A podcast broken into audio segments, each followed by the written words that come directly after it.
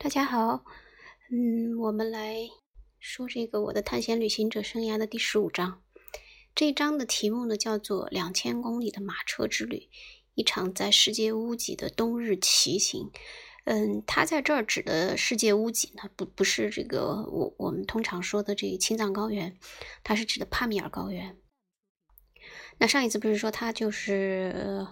经过了，就是上去去了喀什，然后又从喀什，呃，一路沿途又经过撒马尔罕这些地方，又回到了这个呃斯德哥尔摩。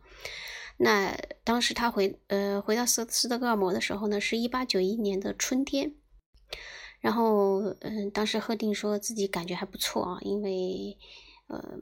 感觉像是一位胜利者，征服了一种这个无边无际的一个领土。因为，嗯，这些领土包括这个高加索、呃，美索不达米亚、波斯、俄属突厥斯坦、布哈拉，还有呃中属，就是中国中国属的突厥斯坦。当时这个突厥斯坦就是分成有一部分是俄属的，就是西部这一西西突厥斯坦这个呢是俄属的，东突厥斯坦呢是中属的。所以赫定他觉他去了这些地方，心里还是很满意的，对自己。呃，然后呢？也感觉自己有了这个足够的马上的经验，去呃整个走一遍全部的亚洲，从西往东。那么他他觉得就是自己的这个亚洲学习的这个呃这这一段学习呃时期吧，已经算是过去了。但是呢，前方面临的这个地理任务呢，更加的这个重大而艰巨。那。呃，再次回到他之前经历的那呃去过的那些荒芜的，但是又这个险境十足的路，还是在他心里啊不停的燃烧着这种渴望。所以探险对于探险家来说，呃，确实这种嗯，我们在我们感觉就是又荒凉，然后又充满了这种未知的地方，却是他们非常喜爱的，嗯。想去，就是说是去探究，去去探究一个究竟的地方，所以可能确实和我们普通人的想法不一样。然后赫定说，他他正在一步一步的了解那世界上最大陆系、最大一片陆地的中心地带，就是这个欧亚大陆嘛的中心地带。现在我已经无法满足于那些。在欧洲人从未呃踏过、踏足过的地方，浅尝辄止，就是他希望更深入的去了解。而且他第二呃第二次去，包括嗯他的这个四次，确实都是在那儿，嗯很多地方都是他他首先去的，而且绘制了很多的地图啊。这个到后面我们还会再提到。那这个旅行呢，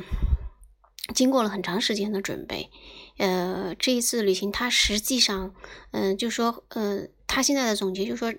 再一次的这个去亚洲中心地带的旅行呢，又花了整个花了三年六个月又二十五天，整个路途的长度呢超过了两极之间的距离，路程从地图上看呢是一万零四百九十八公里，呃，也就是说相当于差不多四分之一地球，就是绕地球四分之一。呃，总共呢用了五百五十二张地图，这些地图了连起来呢有一百一十米长。地图上显示出有将近三分之一，或者差不多接近三千二百五十公里的这个路途是之前完全未知的区域。呃，计算之后的旅费呢，一共用了三万四千瑞典克朗。这是他给他自己的一个，呃，先做了一个总结，因为赫定在后来的这个旅途啊，他都很细心。作为一个探险家，可能也是一种习惯，他都保留了他的这个所有的花费的账单。嗯，就是现在在瑞典的国家博物馆都能看到他当时的这个，呃，比如说一些，嗯。和对方的一些这个交易记录啊，还有他的这个在各个地方，就是每一次探险，因为他他的每次探险是要有赞助商的嘛，所以他要回来也要交账的，所以这些记录都在每一笔的账单啊什么这些，现在都能在瑞典的这国呃国家博物馆呃国家档案馆查到。呃，我他当时就是说一八，呃他是后来是一八九三年走的，然后一八九六年回。那这三年半，三年六个月有二十五天，这个期间他花了三万四千瑞典克朗。然后呢，我就很好奇啊，我在这个瑞典的一个经济网站上算了一下，因为这个这个经济网站上是可以算的，就是它就是嗯去除掉这个通货膨胀率的话，它能够算出来，一八九六年就是我是按照他最后回来那一年的，一八九六年的三万四千瑞典克朗呢，相当于二零一八年的二十万克朗，二十万克朗有多少呢？嗯，大概就是十四万人民币吧，嗯，所以。在那时候算是不小的一笔花费了。不过他有这个，呃，他有这个赞助赞助人，他的赞助，这他这个第二次的赞助呢，一个是瑞典王室给他的赞助，另外可能应该有这个诺贝尔家族给他的一些赞赞助。那呃，后来呢，他又在这个跟着呃里希霍芬教授呢学，又整个又深入的学了一下亚洲地理的概况，然后。整个嗯，就是真正的出行是到了一八九三年的十月十六日，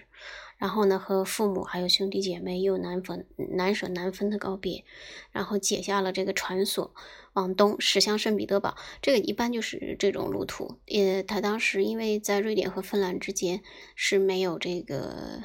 嗯，现在这么方便啊，这个呃游轮啊，或者说是其他的途径，那当时也是这个，就是乘船，然后到芬兰，然后从芬兰呢，嗯，有火车到圣彼得堡，它基本上是它的它的这个和前面的这个路路途都是一样的。那他的计划当中的第一个目的地呢是塔什干，塔什干就是今天乌兹别克斯坦的首都。但是这个我们现在想去塔什干，嗯，从瑞典到塔什干。诶，不不是很难的，但在当时确实要经过不少的这个，呃，很多天的旅行才能到。就是说，到了这个离开他到了圣彼得堡，然后呢，就先要去奥伦堡，然后从圣彼得堡到奥伦堡呢，就有两千多公里，然后这个中间他是可以，他是穿过了这个莫斯科。还有塔波夫的这个森林，然后又过了这个伏尔加河上的这个桥以后呢，就到了这个奥伦堡。奥伦堡呢是当时哥萨克人，嗯，哥萨克一个那个区的一个首都城市吧。嗯，那么奥伦堡里面呢，就是说是，嗯，主要是这个巴什基尔人住的，然后还有一些吉尔吉斯人，还有鞑靼人。而且这个地方啊，就是进入当时在当时的这个呃欧洲人的概念里，这就是进入亚洲的一个门户地带。然后呢，他到了这个在呃奥伦堡，呃，他知道就是说，呃，当时他他雇了一些，他又买了一些马匹，然后雇了一些这个马车夫。他雇的马车夫呢，主要就是这个吉尔吉斯人和鞑靼人。那么，因为他知道，在那个时候，就是俄罗斯人已经开始在那儿修铁路了，就是从奥伦堡呢，就以后呃，穿过这个呃，到就是从奥伦堡到撒马尔罕呢，就会有铁路，然后甚至再延长就到塔什干，因为以前呢都是通过马车来行走的嘛，那如果铁路通了的话，对这些马车夫来说，确实是个噩耗了。嗯，但是在赫定那个时候，他还是坐的马车。那他在奥伦堡呢买了四辆马车，呃，然后呢，到了这个马其兰以后呢，又把这个马车给卖了。他当时是买马车是花了七十五卢布，然后卖呢卖了五十卢布，应该还好。然后因为他的行李啊，整个有三百多公斤，嗯，所以还是这个挺多的。然后他的这个行李外面呢也都是有草垫，然后捆紧。这样子的话，这个马车夫的座位上也绑几个，因为他的这个有的这个嗯行李里面他是带了有弹药的，因为到后面会提到，你一个是路上防备用，另外他们他们也会有打猎，打猎呢主要就是会取一些标本，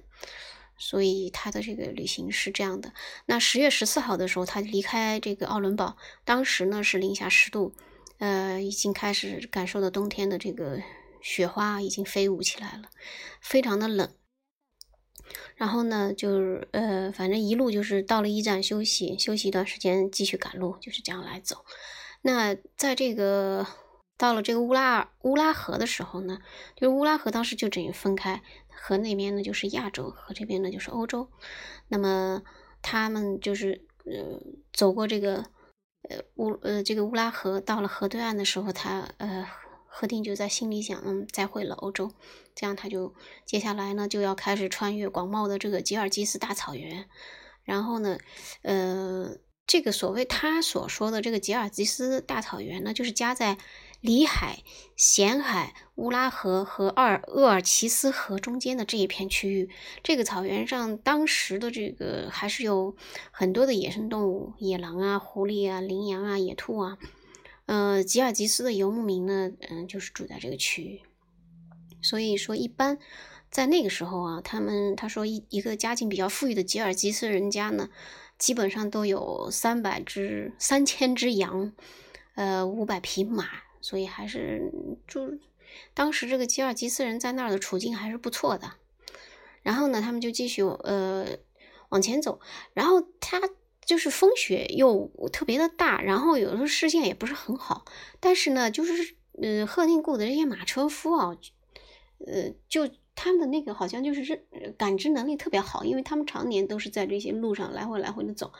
赫定说自己拿着望远镜都看了远处，只不过是一个黑点的时候，他的马车夫经常就会跟他说，那个对面来来了来了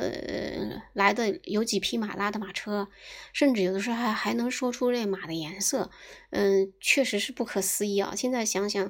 嗯，你想他拿着望远镜都看不清，那些人居然就能他们的视力这么好，然后呢，到了。十一月二十一号呢，就气温就降到了零下二十度，就是几天之内一周就降了十度。然后呢，这个就特别的冷，嗯，但是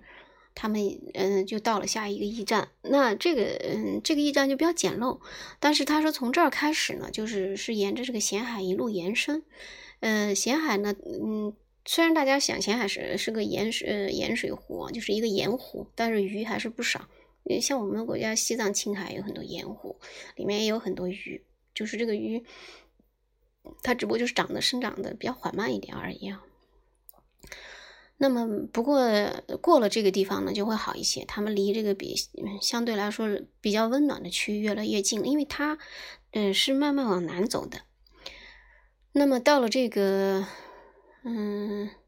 乌拉山地区呢？然后，嗯，他发现瑞 就是这个赫定发现这个地这个地方有这个鲟鱼，嗯，而且当地就是产这个鱼子酱，所以这个现在不知道还有没有。现在大家都知道俄罗斯的鱼子酱很出名啊，但是他说当时他在乌拉山区的时候，看见哥萨克人就是在这儿捕各种鲟鱼，然后呢，鱼子酱的生意特别好。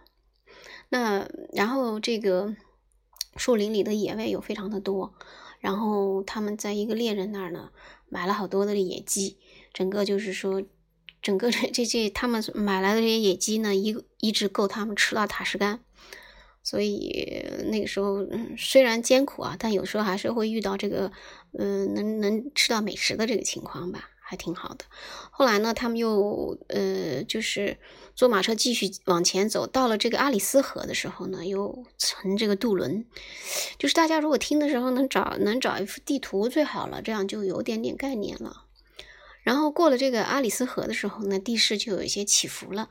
嗯，他们而且坐的是就是普通的马车，是五匹马拉的。呃，这样的话就是嗯马。因为行李又特别的重嘛，所以呢，呃，下山的时候那速度就特别快，马呢就是全速的在飞奔。所以贺定虽然也是坐过很多 次的马，自己也骑过马，但是还觉得是很害怕，因为他想万一就是他是有一头有一匹头马，就是领头的马，如果那匹马倒了，那其他的这个呃马就是顺势全摔下去，那当时骑在那个头马那个上面的那个马车夫肯定是要被后面的。就是翻过来的这个车，因为车特别的重嘛，是要被它被压扁的吧？嗯，不过还是还好，也没有什么意外。虽然是很惊，就是这一路很惊险啊。当时他们还是，呃，到了这个一个叫做奇姆肯特的地方，到这儿了，他们休息一段时间呢，呃，然后十二月四号又继续前往这个塔什干。那这样子就是他在十九天里面啊，就是越过了十一点五个经度，然后呢。经就是经过了三万根电线杆，雇佣了一百一十位马车夫，用了三百一十匹马和二十一头骆驼，然后从寒冷的西伯利亚一直走天走走到了这个白天温度能够升到十二度的地方。就是塔当时到了塔什干呢，就是已经到了十二度。所以赫定他的这，因为他写这篇游记呢，很多都是根据他当时自己写的这个日记来的，所以他还是个非常细心的人，就是写下了这个他的这个经历的精度啊，多少根电线杆。所以那个时候出门旅行啊、探险啊，都跟现在是不一样的，因为我们现在经常是坐飞机从这儿就到那儿了，即便是坐火车也是这样或者那样，就是很很难。难再有这样的体会了啊！说经经过了三万根电线杆，我们现在应该是数不了这个数字了，所以这个也是非常有趣的一个经历吧。那么他就到了塔什干，到了塔什干呢，呃，还会继续往前走。那我们他又发生了一些什么呢？我们到下一次再说。好，再见。